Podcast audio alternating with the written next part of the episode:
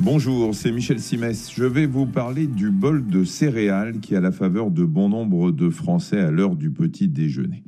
Vous savez ce que disait le général de Gaulle Il disait Comment voulez-vous gouverner un pays qui compte plus de 500 fromages Et il écartait les bras en signe d'impuissance?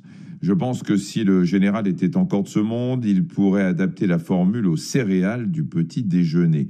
Il y en a de toutes les formes, de toutes les couleurs, de toutes les marques et de toutes les consistances.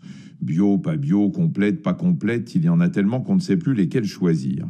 Alors je ne vais pas faire de la pub pour les unes ou pour les autres ce matin, mais simplement attirer votre attention sur les conditions de fabrication et surtout de transformation de ce pilier alimentaire matinal. Le mot important dans tout ça, c'est le mot transformation. Attention, plus c'est transformé, moins c'est bon pour la santé. Mais avec les fabricants de céréales, on a affaire à de petits cachetiers.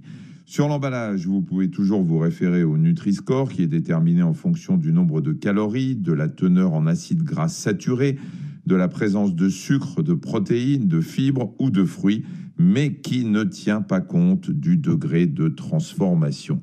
D'ailleurs, savez-vous pourquoi les céréales sont si croustillantes? Elles sont croustillantes parce qu'on a fait en sorte qu'elles soient aérées. Et si elles sont aérées, c'est parce qu'on les a préalablement chauffées et soufflées. Et comment on procède? Eh bien, on procède par cuisson-extrusion, autrement dit, on déstructure la matrice des céréales.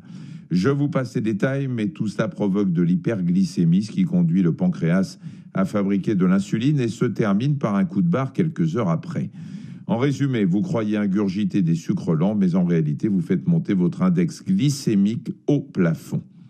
Je sais bien que les ados adorent les céréales, on ne va donc pas les en priver, mais il faut y aller à petite dose, sachant qu'en plus, on vous recommande des portions de 30 grammes, alors qu'aucun ado ne se contente de 30 grammes, mais se satisfait du double ou du triple.